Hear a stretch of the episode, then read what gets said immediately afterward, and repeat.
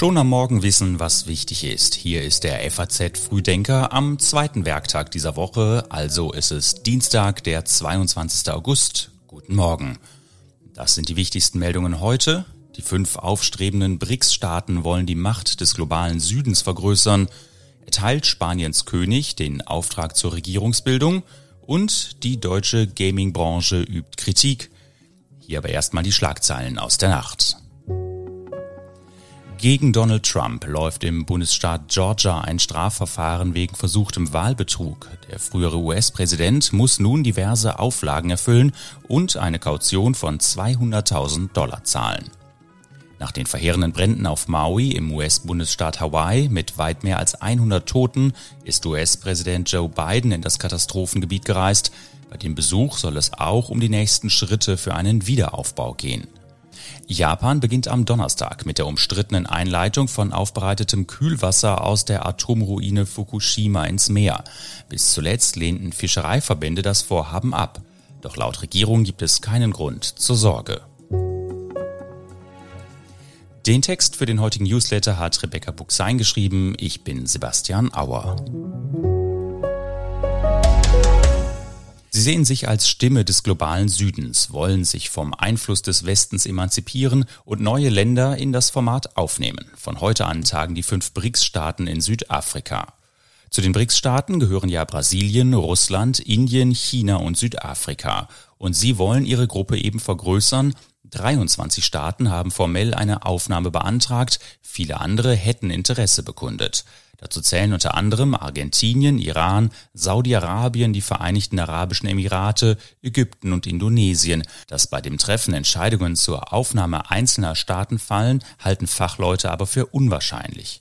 Südafrikas Präsident Ramaphosa wird voraussichtlich Chinas Präsident Xi Jinping, Indiens Ministerpräsidenten Modi und Brasiliens Präsidenten Lula da Silva zu dem dreitägigen Gipfeltreffen empfangen. Weil gegen Russlands Präsidenten Putin ein Haftbefehl vorliegt, schickt der hingegen seinen Außenminister Lavrov nach Südafrika. Die deutsche Außenministerin Annalena Baerbock sagte deswegen schon dazu im Frühsommer, Zuallererst macht dieses äh, BRICS-Treffen, aber eigentlich jede internationale Konferenz äh, deutlich, dass ein brutaler Angriffskrieg, ein Bruch der internationalen Ordnung, dass der Konsequenzen hat. Konsequenzen hat für jeden Aggressor, Konsequenzen hat für jeden Kriegsverbrecher, dass man dann eben nicht mehr so einfach an internationalen Konferenzen teilnehmen kann. Bei ihrem 15. Gipfeltreffen in Johannesburg geht es den Mitgliedern um nicht weniger als das Ziel einer veränderten globalen Ordnung und um die Suche nach Alternativen zu den aktuellen globalen Machtverhältnissen, wie die südafrikanische Außenministerin Pandor erklärte. Wie in jedem Bündnis gibt es allerdings auch in diesem Uneinigkeit. So gibt es zum Beispiel erhebliche Spannungen zwischen China und Indien, die BRICS-Staaten repräsentieren mehrere Milliarden Menschen auf drei Kontinenten und vereinen rund ein Drittel des weltweiten Wohlstands. Rund einen Monat nach der spanischen Parlamentswahl wollen der amtierende Ministerpräsident Sanchez und Oppositionsführer Feijó König Felipe VI. von sich überzeugen. Sanchez Wiederwahl ist ungewiss. König Felipe VI. wird dazu beide Kandidaten heute in seiner Residenz in Madrid empfangen. Anschließend könnte er einen der beiden mit der Regierungsbildung beauftragen. Der Monarch hat die Konsultationen über die Bildung einer neuen Regierung am Montag aufgenommen und wie üblich zunächst mit den Parteichefs der kleineren Parteien gesprochen. Auch rund vier Wochen nach der Wahl ist noch völlig offen, ob die viertgrößte Volkswirtschaft der EU bald eine neue Regierung haben wird oder ob die Spanier zum zweiten Mal wählen müssen. Oppositionsführer Feijó hatte die Wahl am 23. Juli zwar klar gewonnen, war mit 137 Sitzen allerdings hinter den Erwartungen zurückgeblieben. Bislang haben der amtierende Ministerpräsident Sanchez von der Sozialistischen Partei und Feijó, soweit bekannt, noch nicht genug Unterstützung anderer Parteien, wobei sich Fejos Ausgangslage sogar verschlechtert hat. Am Donnerstag stimmten die 33 Abgeordneten der rechtspopulistischen Vox-Partei nicht für die Kandidatin seiner konservativen PP für das Amt der Parlamentspräsidentin.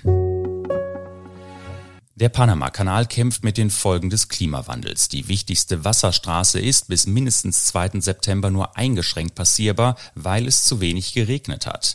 Auf beiden Seiten der mehr als 80 Kilometer langen Wasserstraße warten die Schiffe. Der Lieferkettendatendienst Everstream Analytics zählte für Mitte August 135 Frachter, deutlich mehr als in den Monaten davor. Die örtlichen Behörden hatten die Durchfahrt Ende Juli von 36 auf 32 Schiffe am Tag beschränkt. In den vergangenen Monaten musste die Kanalbehörde den Betrieb wegen der Trockenheit bereits mehrmals einschränken. So durften etwa Schiffe weniger tief im Wasser liegen und konnten daher weniger Container transportieren. Zwar verbindet der Panamakanal mit dem Atlantik und dem Pazifik zwei Ozeane, dennoch braucht es Süßwasser, damit die Schiffe in den zwölf Schleusen des Panamakanals um bis zu 26 Meter über den Meeresspiegel gehoben werden können. Das Wasser dafür kommt aus umliegenden Seen und deren Füllstände sind in kurzer Zeit massiv gesunken, denn zwischen Februar und April lag die Regenmenge in der Region laut Berichten 50 Prozent unter dem Durchschnitt. Mehrmals sind Bundesregierungen mit dem Versuch gescheitert, das Unterhaltsrecht zu reformieren. Nun will Justizminister Marco Buschmann von der FDP einen weiteren Vorstoß wagen, denn das jetzige System sei ungerecht, findet er. Es macht nach dem jetzigen Unterhaltsrecht keinen Unterschied, für die Unterhaltspflicht, ob äh, der weniger betreuende Elternteil sich an einem oder an drei Tagen in der Woche um das Kind kümmert.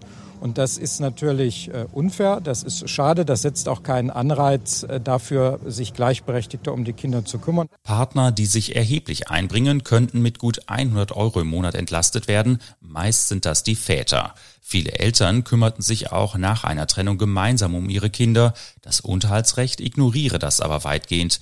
Eckpunkte der Reform will der Minister in wenigen Tagen veröffentlichen. Die Grünen gehören zu denjenigen, die Bedenken äußern. So warnte Grünen Parlamentsgeschäftsführerin Irene Mihalic in der Rheinischen Post vor negativen Folgen für alleinerziehende Mütter und erinnerte daran, dass bestimmte Kosten für Lebensmittel, Schulbedarf oder die Freizeitgestaltung immer anfallen würden.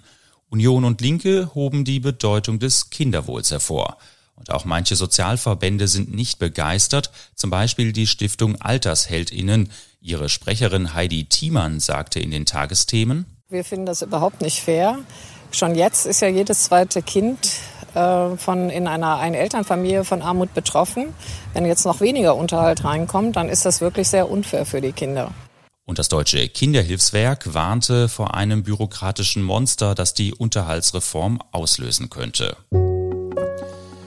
Die Deutschen sind eine Zockernation und von morgen an strömen wieder tausende Computerspielfans nach Köln zur Gamescom, doch in der Branche rumort es. 58 Prozent der Menschen in Deutschland im Alter zwischen 6 und 69 Jahren spielen laut dem Marktforschungsinstitut GfK Videospiele, doch gerade einmal fünf Prozent des Umsatzes entfielen 2022 auf deutsche Produktion. Dennoch hat die Branche eine Wachstumsphase hinter sich. Im vergangenen Jahr legte der Umsatz um vier Prozentpunkte zu. In den ersten beiden Corona-Jahren war der Umsatz sogar um 32 bzw. 17 Prozent nach oben geschossen. Der Bund unterstützt die Gaming-Branche seit ein paar Jahren mit Fördergeldern.